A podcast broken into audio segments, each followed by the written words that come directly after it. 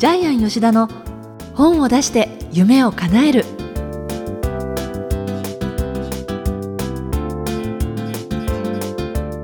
小林まどかです。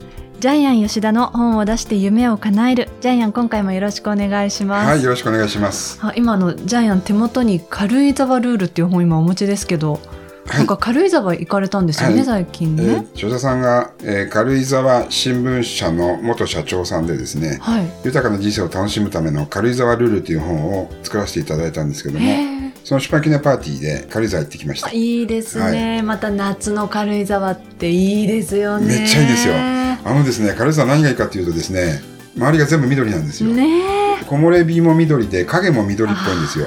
えね行きたくなるなたまにね、雨が降ってることがあるんですけど、えまた雨がいいんですよ。えいいですねで、なぜいいかというとですね、沖縄と比べてるんですけど、はい沖縄の夏はセミが死ぬほどうるさい。もう、わーって鳴くんで、もう、騒音しか聞こえないんですよ。わーってセミ鳴くんで。本当だから頭の中に1000匹、セミが鳴いているのをイメージしてください。本当にそういう感じで。うるさいそれはで、暑いと泣き止むんで、12時からピタッと泣き止むんですよ。で、8月になると暑すぎるんで、かセミは全部死んじゃうんですけど、ええそれぐらい沖縄暑いんです。ところが同じ時期にですね、軽井沢に行くとですね、本当に緑の木漏れ日。あ、日本ってこんなに違うんだって。ねえ、あの旧軽もまた行きたくなりますね、ちなみにですね、あの、歴代の総理大臣、はい初代から80代まで全員ですね、軽井沢に別荘を持ってるんです。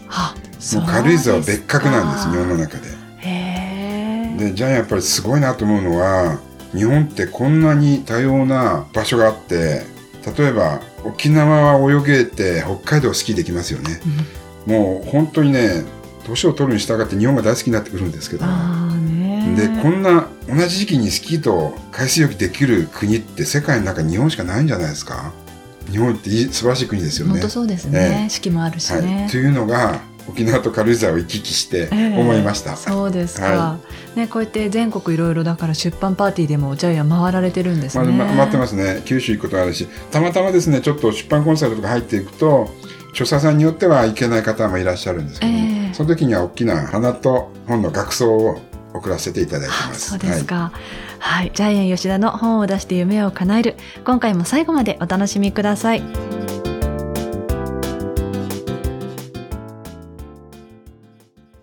続いては、いい本を読みましょうのコーナーです。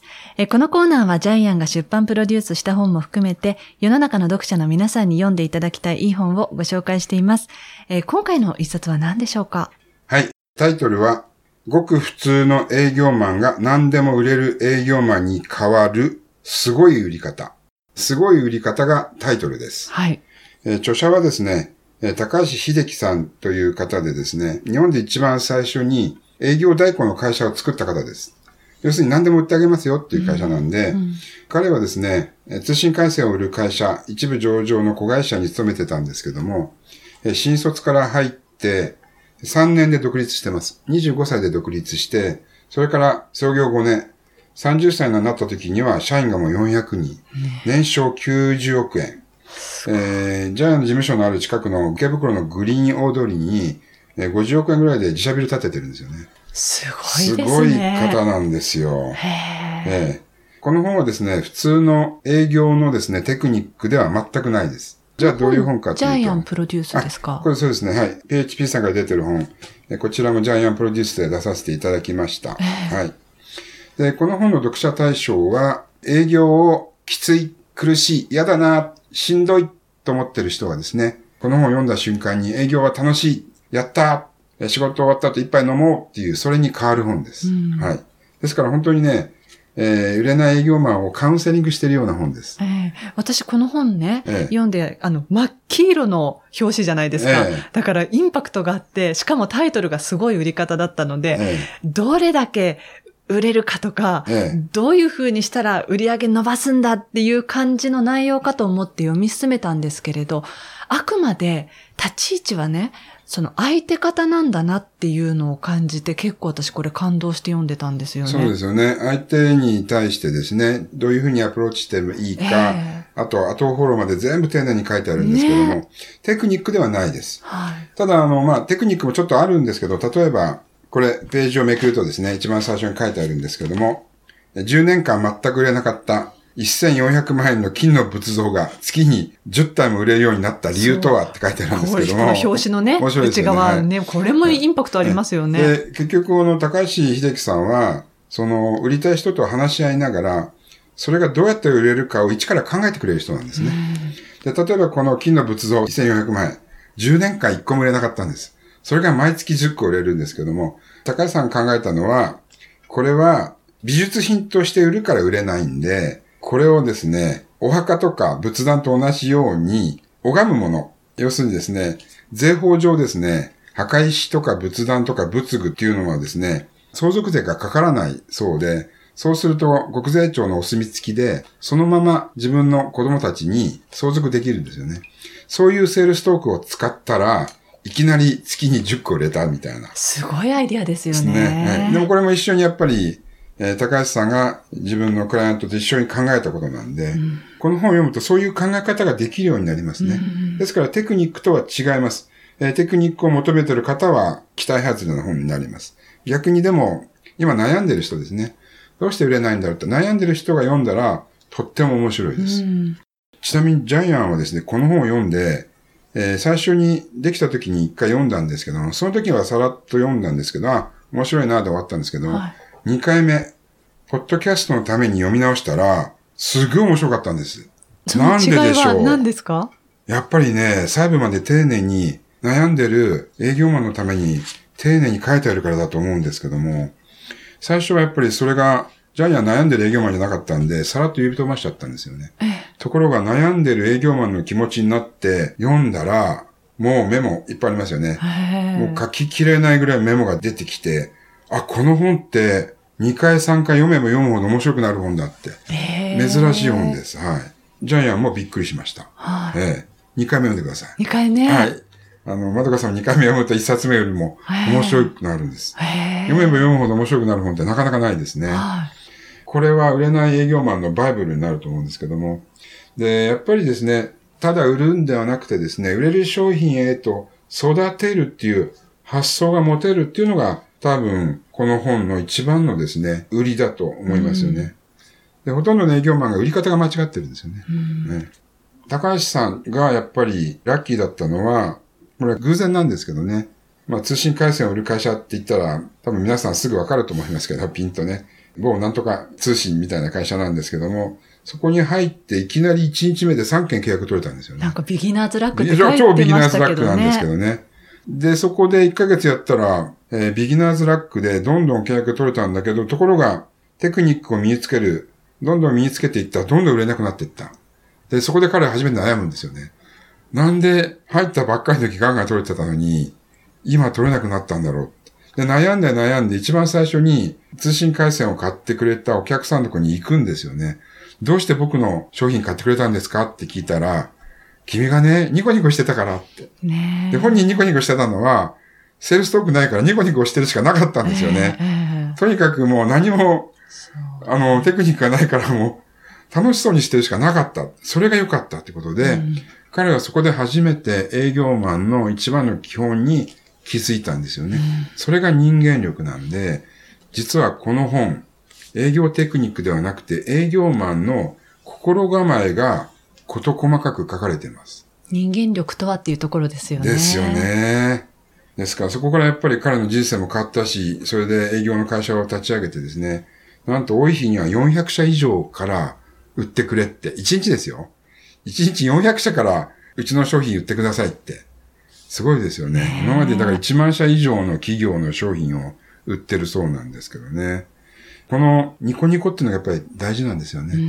で本人はやっぱりでも営業マンの中でそれは1%だよって言ってるんだけども、でもこの1%が一番大事なんですよね。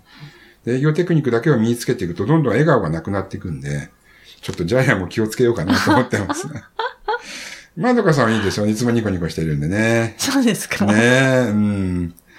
ですから、あの、常に心から笑顔でいるためにはどうしたらいいか、あるいは自然と笑顔になるためにはどういう工夫をしたらいいかっていう、えーその答えが知りたい方はですね、ぜひこの本をですね、えー読まれたらとってもいいと思います。そう、だからこの本って、もちろん営業マンのための本でもあるんですけれど、対人関係とかね、こう自分自身がどうしたら人と心地よくコミュニケーションを図れるかっていう一つの指針にもなるなってそう思ったなんです。だから、あ。の、すごい言い方で営業本なんですけど、これ全部人生使えます。ね職場関係を良くするためにも使えるし、学校でも使えるし、え好きになった人とかね、うんコミュニケーション取るためにも使えるしえ、結局そうやって紐解いていくと、コミュニケーションって根底は同じですよね。はい、同じですよね。多分、この本を読んで救われる営業マンたくさん、たくさんいるような気がしますね。はい。で、やっぱり書いてることがすごく優しいんですよね。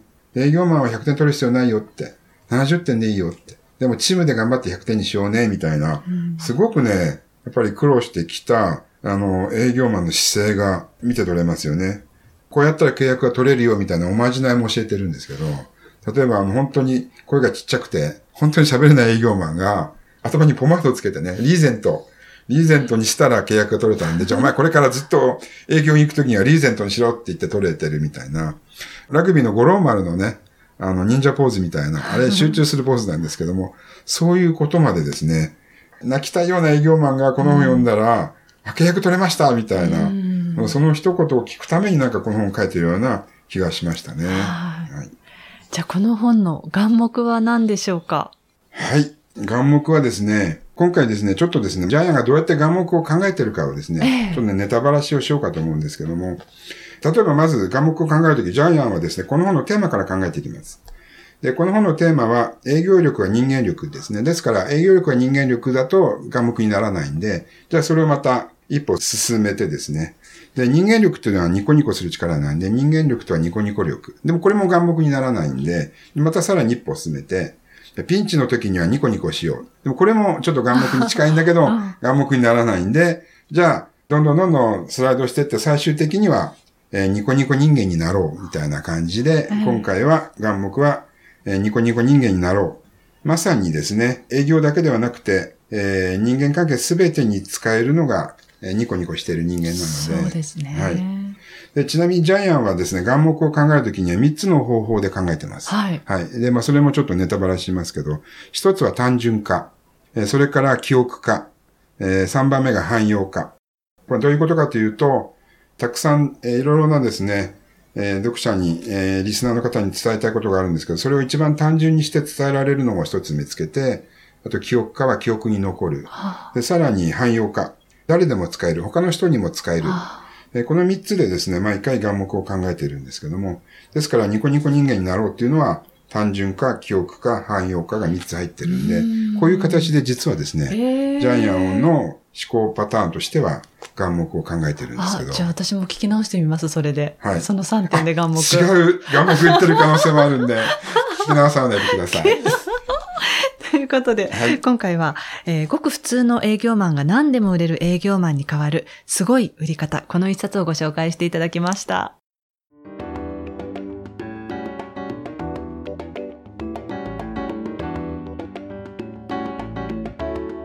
続いては本を出したい人の教科書のコーナーです、えーこのコーナーは本を出すプロセスで出てくる問題を毎回1テーマ絞ってジャイアンが伝えてくださるんですが、今回のテーマ何でしょうか？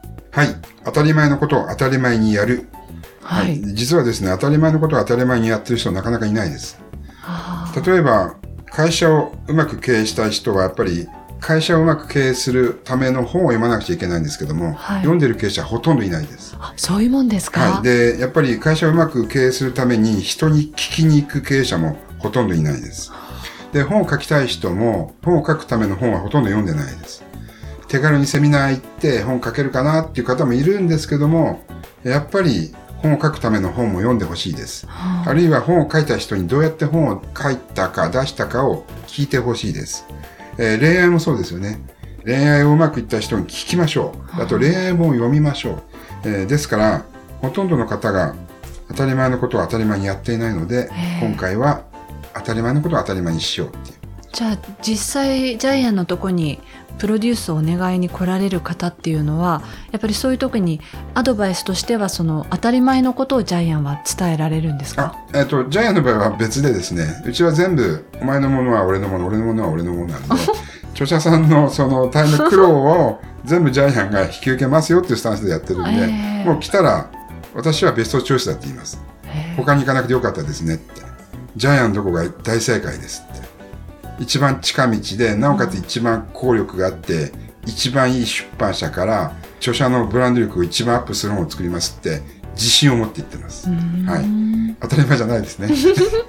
あの著者の方にはでもその当たり前っていうことはコンサルでお伝えもちろんもちろん、あの。はい、あの、いろいろなワークシートを使いながら、ええそうですよねえーあの、著者ニーズ、読者ニーズ、出版社ニーズ、まあ、はいこれが当たり前なんですけども、はい真ん中の交わった部分でしか本ができませんよ、みたいな、ね当たり前のことは伝えていきます。はいやっぱり。そういう基本のところをこう一つ一つ積み重ねてですね出版することに関してもの。ジャイアンのところに来ると、まあ、基本のところは全部伝えるので、ええまあ、それがですね、まあ、どちらかというと近道ですね。本を出す近道に来られたっていう形になります。はい、以上本を出したい人の教科書のコーナーでした。